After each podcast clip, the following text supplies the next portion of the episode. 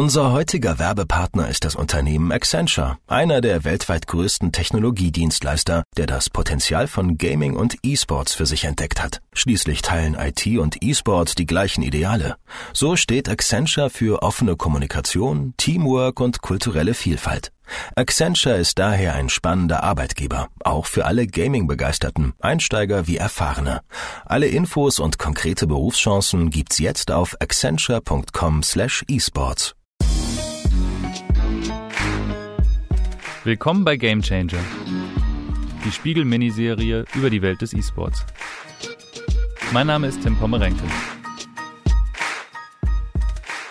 E-Sport ist eine der aufstrebendsten Sportarten der Welt mit einer stetig wachsenden Fangemeinde. Auch diejenigen, die immer dagegen sind, können vielleicht Entwicklungen verzögern. Verhindern kann man es ja nie. Ja? Wasser findet immer seinen Weg. Das war Dorothee Bär, Deutschlands Staatsministerin für Digitalisierung. Bär ist hierzulande eine der prominentesten FürsprecherInnen des E-Sports. Sie hat mit dafür gesorgt, dass das Thema auch auf bundespolitischer Ebene angekommen ist. E-Sport, das steht seit 2018 sogar im Koalitionsvertrag. Hier hat sich die Große Koalition verpflichtet, E-Sport vollständig als Sport anzuerkennen. Passiert ist allerdings bisher praktisch nichts. Denn die Anerkennung des E-Sports ist hochpolitisch. Und der E-Sport hat mächtige Gegner. Worum es geht und wer hier blockiert, das wollen wir in dieser Episode herausfinden. Was hätte denn laut Koalitionsvertrag eigentlich passieren sollen? Das ist ziemlich eindeutig. Da heißt es, wir erkennen die wachsende Bedeutung der E-Sport-Landschaft in Deutschland an. Da E-Sport wichtige Fähigkeiten schult, die nicht nur in der digitalen Welt von Bedeutung sind, Training und Sportstrukturen erfordert, werden wir E-Sport künftig vollständig als eigene Sportart mit Vereins- und Verbandsrecht anerkennen und bei der Schaffung einer olympischen Perspektive unterstützen. Der Koalitionsvertrag wird hier sehr konkret. E-Sport soll als eigene Sportart mit Vereins- und Verbandsrecht anerkannt werden. Deutlicher geht es nicht. Und das ist auch alles andere als abwegig. Denn laut Zahlen des Branchenverbands Game hat von 34,3 Millionen GamerInnen in Deutschland bereits jeder bzw. jede zehnte selbst an E-Sports-Turnieren teilgenommen. Das eröffnet auch für den Breitensport ganz neue Perspektiven. Laut der Umfrage können sich ganze 10 Millionen GamerInnen in Deutschland vorstellen, auch E-Sports-Angebote in Vereinen wahrzunehmen. Und genau hier liegt unter den aktuellen Bedingungen das Problem. E-Sports in Deutschland als Verein anzubieten, ist hochgradig kompliziert. Wie jedes Sportangebot muss auch ein E-Sports-Angebot bezahlt werden. Aber was etwa für Fußball, Leichtathletik oder Schach über den Zweck der Gemeinnützigkeit funktioniert, geht für den E-Sport nicht so einfach. Denn E-Sport ist ja kein Sport. Genau das wollte die Bundesregierung eigentlich ändern. Aber nun stehen wir knapp ein halbes Jahr vor der nächsten Bundestagswahl und passiert ist so ziemlich nichts. Und wie das Bundesinnenministerium vor kurzem auf eine Anfrage der Grünen-Fraktion hin bekannt gab, wird sich das auch erstmal nicht mehr ändern. Im Wortlaut heißt es da, die Bundesregierung strebt für diese Legislaturperiode keine weiteren gesetzgeberischen Maßnahmen zur Förderung des E-Sports an. Also ist denn überhaupt etwas von dem großen politischen Versprechen an den E-Sport umgesetzt worden? Wir fragen bei der Bundesregierung nach. Wir müssen einmal über die aktuelle Entwicklung sprechen, was das Thema E-Sports angeht. Wir haben mit Dorothee Bär zu diesem Thema telefoniert. Laut aktuellem Koalitionsvertrag soll der E-Sport ja künftig vollständig als eigene Sportart mit Vereins- und Verbandsrecht anerkannt werden. Und jetzt wurde bekannt, dass es in dieser Legislaturperiode keine weiteren Maßnahmen mehr zur Förderung geben wird. Können Sie für mich einmal bitte zusammenfassen, was denn unter der aktuellen Bundesregierung in diese Richtung passiert ist? Also wir haben in dieser Legislaturperiode, außer der Tatsache, dass wir es ja auch sehr prominent in den Koalitionsvertrag reingeschrieben haben, wirklich schon viel gemacht. Es können heute schon E-Sport-Vereine gegründet werden, die auch nach bestehendem Recht gemeinnützig sein können. Die Vereine nutzen dabei regelmäßig auch den gemeinnützigen Zweck der Förderung der Jugendhilfe, der Förderung der Bildung. Wir haben die Einreisebedingungen für ausländische Spieler für Wettkämpfe angepasst, haben da auch die Einreise nach Deutschland und den Aufenthalt nach Deutschland erleichtert. Und wir haben ja im Koalitionsvertrag auch festgehalten, dass wir die Entwicklung von Computerspielen fördern. Ähm, also das heißt, auch da können die Förderung ja auch Unternehmen in Anspruch nehmen, die in Deutschland jetzt einen neuen E-Sport-Titel beispielsweise entwickeln wollen. Die Opposition im Bundestag hat die Große Koalition beim Thema E-Sports von Anfang an auf den Inhalt des Koalitionsvertrags festgenagelt. Das zeigt auch die aktuellste Anfrage der Grünen an das Bundesinnenministerium. Verschiedene Fraktionen haben das Thema immer wieder auf die Tagesordnung gebracht. Wie beurteilt man die Fortschritte in der Opposition? Wir fragen bei den Grünen nach und sprechen mit Omid Nuripur. Nuripur sitzt seit 2006 für die Grünen im Bundestag und auch regelmäßig im Sportausschuss. Er ist ebenfalls ein Fürsprecher des E-Sports und das Thema der Anerkennung ist ihm wichtig. Mit äh, der Digitalstaatsministerin Frau Bär haben wir im Gespräch auch schon über das Thema E-Sport uns ausgetauscht. Und sie hat uns gesagt, dass sie es mit der Anerkennung sehr ernst meint. Wie ordnen Sie das ein, wenn Sie die Fortschritte sehen, die bislang gemacht wurden?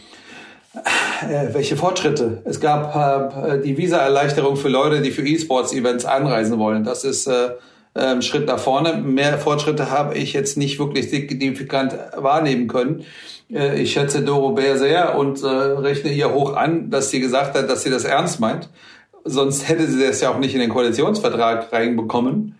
Aber der Rest der Gruppe meint das anscheinend eindeutig nicht ernst, sonst wäre ja mehr passiert. Und äh, jetzt sind wir auf der Schlussgeraden dieser Legislaturperiode. Die GroKo ist jetzt seit fast drei Jahren am Regieren und äh, die haben nichts gemacht. Und das ist schlecht. Und ganz ehrlich, wenn man mit denen redet, dann merkt man ja auch, dass äh, bis auf Dorobert und ein paar andere sonst niemand es ernst meint. Der Koalitionsvertrag ist ein Versprechen und dieses Versprechen wird nicht gehalten. Dass dieses Versprechen es überhaupt in den Koalitionsvertrag geschafft hat, sagt Nuripur, hat ihn damals gewundert. Das war überraschend und erfreulich. Ähm, ähm, wenn ich es richtig verstanden habe, waren dann Doro Bär und Lars Klingbeil, der damals noch nicht Generalsekretär war, also die beiden digital affinsten Leute in der ähm, SPD und Union in der großen Runde haben das vorgetragen. Alle haben sich angeguckt. Ich glaube, die Dimension äh, was es bedeutet, E-Sport auch als Sport anzuerkennen, haben die alle nicht verstanden, auch Frau Merkel nicht. Dann haben alle genickt, weil es einhellig war und dann haben die es aufgenommen. Gut für den E-Sport, ähm, schade für die Koalition, dass sie es nicht verstanden hat und schade, dass sie es bis heute nicht umgesetzt haben. In der Opposition hat man bereits geahnt, dass dieses Versprechen an den E-Sport, so explizit wie es formuliert wurde, kein Selbstläufer wird. Man muss auch verstehen, dass äh, natürlich äh, der Satz im Koalitionsvertrag ein Hinkebein hat, nämlich, dass wir äh, natürlich die Frage der Anerkennung des Sportes als Politik nicht komplett alleine machen sollten und natürlich auch Konsultationen brauchen mit den Sportverbänden, allen voran dem DUSB.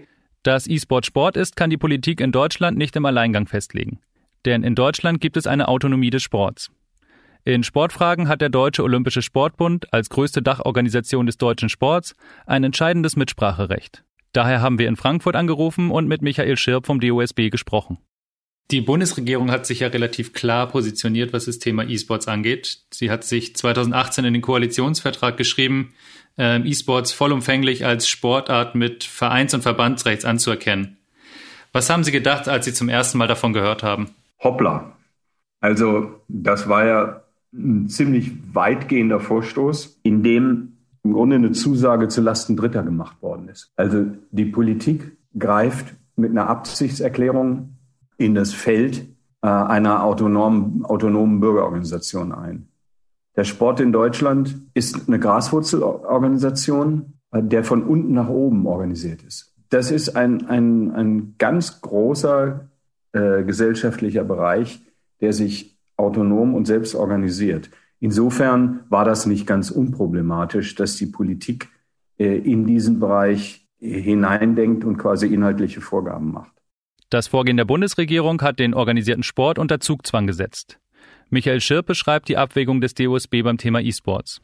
Das ist ein Thema, das Dynamik hat, das äh, äh Faszination auf äh, Jugendliche ausübt und ähm, woraus sich für uns die äh, Frage ergab, Inwieweit macht es Sinn, dass sich unsere Vereine und Verbände mit dem Thema auseinandersetzen, äh, prüfen, ob äh, es Verbindendes gibt, äh, wo es Trennendes gibt, ob es in irgendeiner Form mh, hm, Kooperationsmöglichkeiten gibt. Und die, äh, je länger wir uns mit dem Thema beschäftigt haben, desto deutlicher ist geworden, dass ähm, das Essential eigentlich die Frage ist, ähm, tragen wir mit allem, allen Positionierungen, allem, was wir in die Richtung denken, dazu bei, ähm, dass wir einen, einen gesunden und bewegten Lebensstil fördern.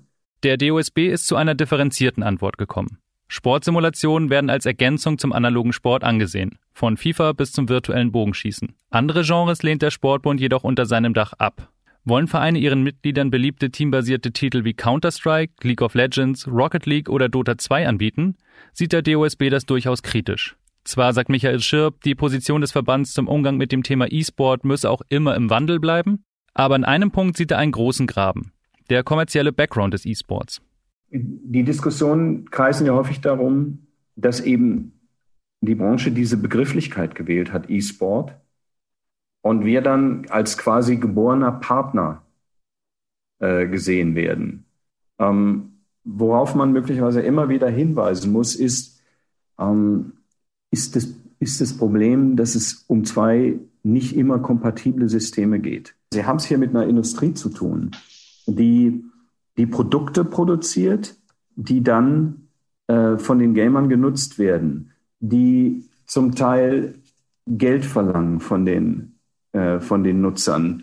Das ist keine, kein Werturteil. Man muss es einfach ganz nüchtern sehen.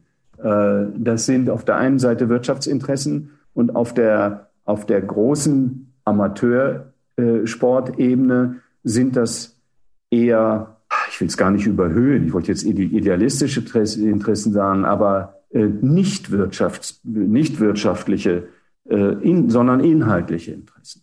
Die einzelnen E-Sports-Titel sind im Besitz von Firmen. FIFA gehört EA Sports, League of Legends gehört Riot Games. Damit hat der DOSB ein Problem. Denn im E-Sport gehe es um Geld und im Sport um Ideale, so die Auffassung. Was denkt die Politik über die Haltung des Deutschen Olympischen Sportbunds? Das haben wir Dorothee Bär direkt gefragt. Das ist ja auch eine Kritik des DOSB, dass es Wirtschaftsunternehmen gibt, denen diese E-Sport-Titel auch gehören im Endeffekt. Wie löst man so ein Problem? Also das finde ich ja auch sehr putzig, ne? Ähm, weil bei allen anderen Sportarten geht es natürlich nie ums Finanzielle, nie. Bei allem anderen geht es immer nur um Spiel und Spaß. Und nur wenn es plötzlich dann auch ähm, um Digitalisierung geht, ist es dann plötzlich zu kommerziell. Also wenn man sich anschaut, was ansonsten auch für Lizenzen vergeben werden, wie Geld eingenommen wird, also ich mache da jetzt mal ein großes Fragezeichen hinter solche Vorwürfe. Ist es denn mit dem DOSB gemeinsam überhaupt möglich, so ein Ziel zu erreichen? Also vor dem Hintergrund unseres digitalen Wandels, wo sich unsere ganze Welt drin befindet, ist die Positionierung des DOSB bezüglich des E-Sports höflich ausgedrückt für mich nur sehr, sehr schwer nachvollziehbar. Der DOSB sagt ja, es fehlt an Vergleichbarkeit von digitalen und analogen Sport.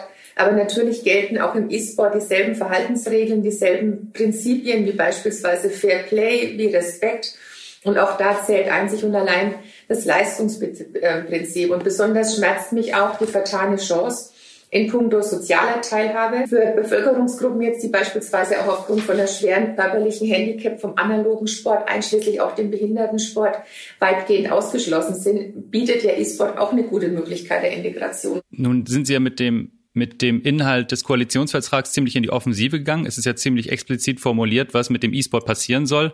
Hat man den organisierten Sport und den Deutschen Olympischen Sportbund da auch ein bisschen übergangen, Ihrer Meinung nach? Ach, was heißt übergangen? Ich meine, wir sind Bundespolitiker und wir müssen ja auch schauen, wo soll unser Land in den nächsten Jahren stehen. Wenn man sieht, dass in der letzten dänischen Regierung schon, nicht in der aktuellen, sondern auch beim Vorgänger in der dänischen Regierung, dann der Regierungschef selber große E-Sports-Turniere eröffnet, finde ich schon, dass man gerade als Digitalpolitikerin den Anspruch haben muss, da auch große Leitlinien zu, zu skizzieren. Aber das, was Sie ansprechen, oh, ist irgendjemand übergangen worden, das ist wieder dieses typisch deutsche Befindlichkeitsthema. Ja, und ich sage ganz offen, ich habe mich mit dem DOSB auch getroffen. Ähm, die Gespräche, ja, die verlaufen dann natürlich auch immer in einer sehr freundlichen Atmosphäre. Aber so eine richtige Bewegung ist da nicht. Und oft sind halt das diese Beharrungskräfte, wo ich manchmal das Gefühl habe, da wird wesentlich stärker aus dem Prinzip raus argumentiert, als mal zu überlegen, was ist vielleicht auch mal notwendig, auch für den Sport, aber auch den E-Sport-Standort in Deutschland. In ihrer Kritik am DOSB sind sich Dorothee Bär und Omid Nuripur einig. Ich, ich glaube, dass der DOSB äh, endlich mal aus der Pferdekutsche aussteigen da sollte und, und äh, sich mal in in, äh, äh, umgucken sollte. Nochmal, ich kann das nur wiederholen, die machen eine hervorragende Arbeit in ganz vielen Bereichen. Ich rede nur jetzt über den E-Sport. Und jetzt mal böse gesagt, das hat natürlich auch, ich bin echt nicht der Jüngste, deshalb darf ich das sagen, ähm, das hat natürlich auch was mit dem Alter, mit der Altersstruktur der Funktionäre zu tun. Äh, die Leute wissen es nicht, die kennen das nicht. Dass der DOSB den E-Sport unter seinem Dach ablehnt, ist eine Sache. Dass sich die E-Sports-Kritiker innerhalb der Bundesregierung damit bereitwillig zufrieden geben, eine andere. Es ist halt äh, bemerkenswert, dass äh, äh, die Große Koalition eigentlich nur eine einzige Institution kennt, auf die sie hören, und das ist der DOSB. Der DOSB sagt, nicht mit uns. Und damit hat sich das Thema dann erledigt? Das war's jetzt? Das wollten wir von Dorothee Bär hören. Wenn man jetzt weitere Schritte gehen möchte, wer wäre denn zuständig, da etwas voranzutreiben? Naja, wir beide ja jetzt schon mal. Ne? Ich glaube, das ist schon mal gut, dass das Thema immer immer wieder auch in die Öffentlichkeit gebracht wird, dass es penetriert wird, dass man sich auch eben mit denjenigen unterhält, ähm, die das Ganze vielleicht noch skeptisch sehen. Also ich sage ganz offen, dass ich ähm, auch schon vergnügungssteuerpflichtigere Veranstaltungen hatte, als dann mit den Kolleginnen und Kollegen aus dem Sportausschuss zu diskutieren, auch im Deutschen Bundestag. Da war jetzt ähm, auch in unserer Fraktion bis auf die große Unterstützung eines Kollegen die Abwehrhaltung der normalen Sportpolitiker jetzt auch nicht so wahnsinnig groß und gegeben. Und da auch immer steht der Tropfen hüllt den Stein. Ich bin ja da auch regelmäßig im BMI vorstellig. Wie gesagt, ähm, was das Auswärtige Amt betroffen hat, da haben wir eine gute Lösung auch hinbekommen. Es sind halt auch unterschiedliche Häuser dafür zuständig. Aber ich glaube, das wird sicher auch alles wie gesagt, es wird sich alles in den nächsten Jahren sowieso so ergeben. Nur mein Ziel ist es halt, und das ist bei vielen anderen digitalen Themen auch, zu sagen, warten wir halt nicht erst, wenn wir eine Entwicklung hinterherrennen müssen, sondern kommen wir halt auch mal beim Thema vor die Welle. Vor die Welle wird die Bundesregierung in der aktuellen Legislaturperiode nicht mehr kommen. Das Versprechen des Koalitionsvertrags, den E-Sport als Sport anzuerkennen und zu fördern, wurde nicht eingelöst. Den schwarzen Peter allein dem DOSB zuzuschieben, will Omid Nuripur allerdings nicht gelten lassen. Er nimmt die Regierung in die Verantwortung. Der, der Niedrigpunkt dieser Diskussion für mich war eine Anhörung im Sportausschuss, als die CDU eine Sachverständige ein, äh, einrief, äh, einberief, die als Kernargument, warum man E-Sport als Sport nicht anerkennen soll, ernsthaft gesagt hat, äh, ich kriege mein Kind jetzt schon kaum aus der Tür, damit es sich mal in die Frischluft begibt. Wie soll ich denn das erst machen, wenn ihr E-Sport Sport benennt? Ähm, tut mir leid, also es ist so dermaßen, also schöne Grüße, äh, ich kriege mein Kind auch nicht immer raus, es ist kompliziert. Man muss halt kreativ sein, äh, um Erziehungsmaßnahmen auch durchzusetzen. Aber jetzt äh, quasi der Politik zu sagen, äh, wenn ihr einen eigentlichen Verwaltungsakt, wenn ihr diesen Verwaltungsakt macht, ruiniert er die, die Kindererziehung, ist so dermaßen überhöht und, äh, und Panne. Noch mehr Panne ist, dass die Koalition sich dann tatsächlich dann äh, solchen Aussagen bedient, um nicht zu tun, um sich dahinter zu verstecken. Groß waren die Hoffnungen des E-Sports, als die Inhalte des Koalitionsvertrags bekannt wurden. Aber mit der Anerkennung als Sport wurde es am Ende nichts. Und mit dem wenigen, was die Regierung anbietet, kann in der Praxis niemand viel anfangen, wie wir gleich noch hören werden. Wie die E-Sport-Szene dieses politische Hin und Her erlebt hat und warum sie überzeugt ist, dass der Sport hier eine große Chance vertut, hören wir nach einer kleinen Pause.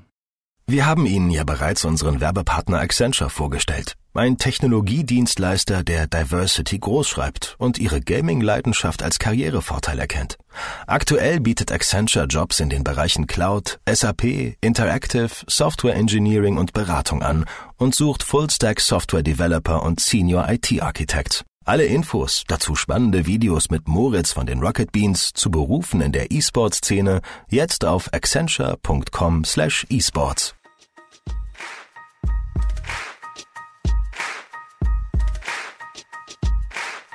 E-Sport und Sport, da gibt es Berührungspunkte, aber so richtig passt das nicht zusammen, sagt der Deutsche Olympische Sportbund. Ein Breitensportangebot? Warum denn? Die Gamer ticken einfach anders als der organisierte Sport, sagt Michael Schirp vom DOSB.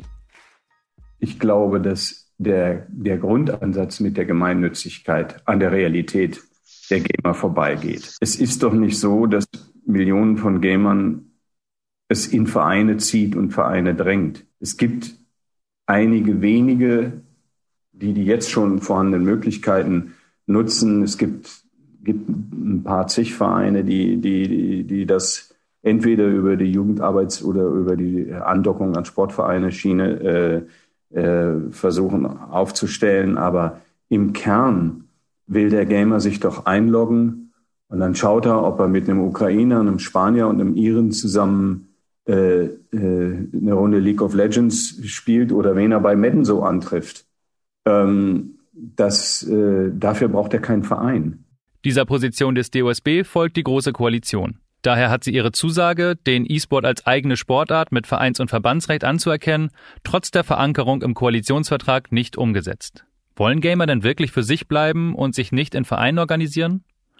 Und haben traditionelle Sportvereine, die der DOSB vertritt, tatsächlich kein Interesse, E-Sports anzubieten? Das fragen wir jetzt jemanden, der sich genau mit diesem Thema auseinandersetzt. Ja, also Martin Müller mein Name, 37 Jahre alt. Ich bin äh, Vizepräsident des E-Sport Deutschland, dort zuständig für Breitensport, aber dazu noch zwei Landesprojekte in Sachsen-Anhalt und Schleswig-Holstein und bin Vorsitzender des Magdeburg E-Sports e.V. Sowohl in seinem eigenen Club als auch bundesweit beobachtet Martin Müller einen völlig anderen Trend. Wir sehen, dass heute schon zwei bis 300 Vereine in Deutschland E-Sport betreiben, lokal orientiert zum, zum allergrößten Teil. Und das waren vor drei Jahren, vor vier Jahren vielleicht fünf, vielleicht waren es zehn. Ähm, das heißt, die Entwicklung ist da und die Notwendigkeit einer entsprechenden Regulierung oder einer entsprechenden gesetzlichen Grundlage ist ebenfalls gegeben. Dementsprechend war der Koalitionsvertrag für alle Aktiven im E-Sport auch ein Grund zum Feiern. Man war natürlich als, als E-Sport-Mensch, der selber einen Verein führt, auch ein Stück weit gehypt und hat gesagt, hey, großartig, toll. Ähm, die haben uns gesehen, äh, die haben jetzt begriffen, worum es uns geht. Ähm, auf geht's, lasst uns gemeinsam Deutschland in dem Bereich nach vorne bringen. Die Politik hat die E-Sport-Szene damals eingeladen, den Prozess mitzugestalten. Der E-Sport-Bund wurde in den Sportausschuss geladen, mit dem DOSB wurden gemeinsame Arbeitsgruppen gebildet. Aber Müller kam auch schnell der Verdacht, das geht hier in keine gute Richtung. Ähm, ich hatte befürchtet, dass die Gemeinnützigkeit in dieser Legislaturperiode nicht mehr sauber oder, oder abschließend geklärt wird. Wir haben in den letzten vor allem zwei Jahren ähm, eine, eine, sehr intensive Entwicklung im E-Sport gesehen, auch im, im ehrenamtlichen und ähm, im gemeinwohlorientierten E-Sport immer mehr auch gemeinnützige Projekte, zum Teil aus der Jugendarbeit heraus, zum Teil aus anderen Bereichen heraus. Und ähm, es war schon die Hoffnung da, dass ähm, auch die Politik dem Ganzen dann eine, eine gewisse ja, Unterstützung zukommen lässt, ähm, den, den Ehrenamtlern im E-Sport, die wir ja zu Hunderttausenden haben. Die Wertschätzung des Engagements ist, glaube ich, für mich mittlerweile wesentlich wichtiger als die Frage, ist es nur Sport oder nicht. Die Einstufung als Sport wäre die einfachste Lösung. Sie würde die Arbeit und die Entwicklung im Bereich des E-Sport-Breitensports massiv erleichtern.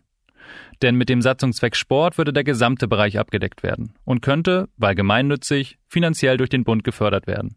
Was das Bundesinnenministerium anbietet und was wir auch von Dorothee Bär gehört haben, ist, dass E-Sports-Initiativen ja auch jetzt schon Förderung erhalten könnten und zwar über die Satzungszwecke Jugendarbeit oder Bildung. Aber hilft das? Das Bundesministerium des Inneren hat es vor ein paar Tagen gerade mitgeteilt, ähm, Möglichkeiten über Bildung oder Jugendarbeit, E-Sport als gemeinnützig ähm, zu betreiben, zumindest theoretische Möglichkeiten.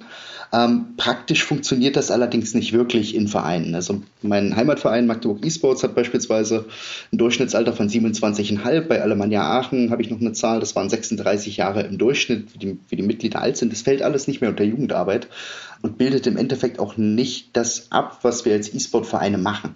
Deswegen muss ich auf der steuerrechtlichen Seite damit dringend beschäftigt werden. Denn unter den aktuellen Voraussetzungen werden Sportvereine, die sich für das Thema interessieren, schnell abgeschreckt. Wir sehen halt jede Menge Vereine, die sich mit E-Sport beschäftigen und zum Teil dann ihre Gemeinnützigkeit ähm, ja, gefährden. Ne? Also gerade so in Sportvereinen. Es gibt mittlerweile auch in, in Düsseldorf beispielsweise von der evangelischen Jugend ein, ein E-Sport-Center. Es gibt in, in Flensburg von der äh, dänischen Minderheit und vom E-Sport Nord was. Es gibt in ganz Deutschland solche, solche Initiativen von Ehrenamtlern, die gemeinwohlorientiert arbeiten wollen, die gleichzeitig aber immer wieder das Problem haben, dass sie mit ihrem E-Sport nicht in die Gemeinnützigkeit fallen können und oder halt massive Probleme bei den Diskussionen mit Ämtern haben. Deswegen brauchen wir dafür eine entsprechende Gemeinnützigkeit. Müller zeigt auf, wo es unter den bestehenden Möglichkeiten der Förderung hakt. Er hofft, dass der DOSB sich zukünftig noch bewegt, was das Thema E-Sport angeht. Denn aus seiner Perspektive sollte der traditionelle Sport den E-Sport als Chance begreifen. Nehmen wir mal so einen Großsportverein, der paar hundert Mitglieder, vielleicht auch ein paar tausend Mitglieder, ähm, bietet verschiedene Spiele an oder verschiedene Sportarten. Und ähm, der Sport ist auch immer einer Wandlung unterlegen. Ne? Also man kann sich an die großen olympischen Disziplinen Tauziehen beispielsweise erinnern. Das findet man heute in keinem Sportverein ähm, mehr. Das heißt, auch da ist, ist immer eine Fluktuation da gewesen. Und Sportvereine müssen natürlich auch für junge Menschen interessant bleiben. Wir haben momentan das Phänomen, ähm, dass ähm, junge Menschen teilweise die Sportvereine verlassen. Das äh, ist so im Alter 14 bis, bis 20 etwa. Und sich vielleicht mit anderen Sachen beschäftigen, mit ihren Hobbys, mit äh, Fitnesscentern, die vielleicht ein bisschen freier sind als so eine quasi verstaubte Vereinsmitgliedschaft oder ähnliches. Bietet man dann in dem Kontext ein ähm, strukturiertes E-Sport-Angebot. Das muss man immer dazu sagen. Also mit Trainern, mit einer Verantwortungsübernahme, mit auch dem Willen, Spieler besser zu machen, und sie gleichzeitig aber zu akzeptieren, so wie sie sind. Also nicht darüber nachzudenken oder nicht darum rumzumäkeln, welches Spiel sie nun spielen oder was auch immer. Dann haben wir gesehen und gelernt aus der Vergangenheit, ähm, dass junge Menschen das attraktiv finden, sich dort einfinden, auch teilweise ihre Eltern, ihr Umfeld mitbringen. Also die Eltern haben dann die große Freude, dass sie mal einen Ansprechpartner haben, der sich mit dem Thema auskennt, E-Sport und Videospiele. Für den Sportverein heißt es natürlich junge Mitglieder, junge engagierte Mitglieder. Wenn ich also was habe, wofür ich brenne, ähm, dann setze ich mich auch dafür ein, beschäftige mich mit Streaming, mit Social Media und allem anderen. Das kann ich in den Gesamtverein hineingeben und gleichzeitig ähm, sieht man Überschwappeffekte in andere Abteilungen. Wie so etwas aussieht, wenn ein Sportverein E-Sport erfolgreich ins bestehende Vereinsleben integriert, das können Sie in der allerersten Folge von Gamechanger nochmal nachhören. Alle Folgen finden Sie auf spiegel.de oder dort, wo Sie gerade diesen Podcast hören. Und das war es auch schon mit der zweiten Staffel von Gamechanger. Wir freuen uns, dass Sie zugehört haben. Mein Name ist Tim Pommerenke. Auch diese Folge entstand wieder in Zusammenarbeit mit Martin Vornweg-Brückner. Die Musik kommt von Steffen Schiepe. Und zuletzt möchten wir uns bei allen bedanken, die uns bei der Produktion dieser Staffel unterstützt haben. Ole Reismann, Philipp Fackler, Markus Böhm, Charlotte Meyer-Hamme, Jasmin Yüksel, Sandra Sperber, Max Rau, Sabine Schaper, Andreas Mayhoff, Solve Wolfers, Judith Brückner, Matthias Streitz und Kerstin Fröhlich. Danke an unseren Werbepartner Accenture, den Technologiedienstleister, der auf Gaming, E-Sports und kulturelle Vielfalt setzt. Alle Infos zu Karrieremöglichkeiten sowie viele spannende Hintergrundvideos jetzt auf accenture.com/esports.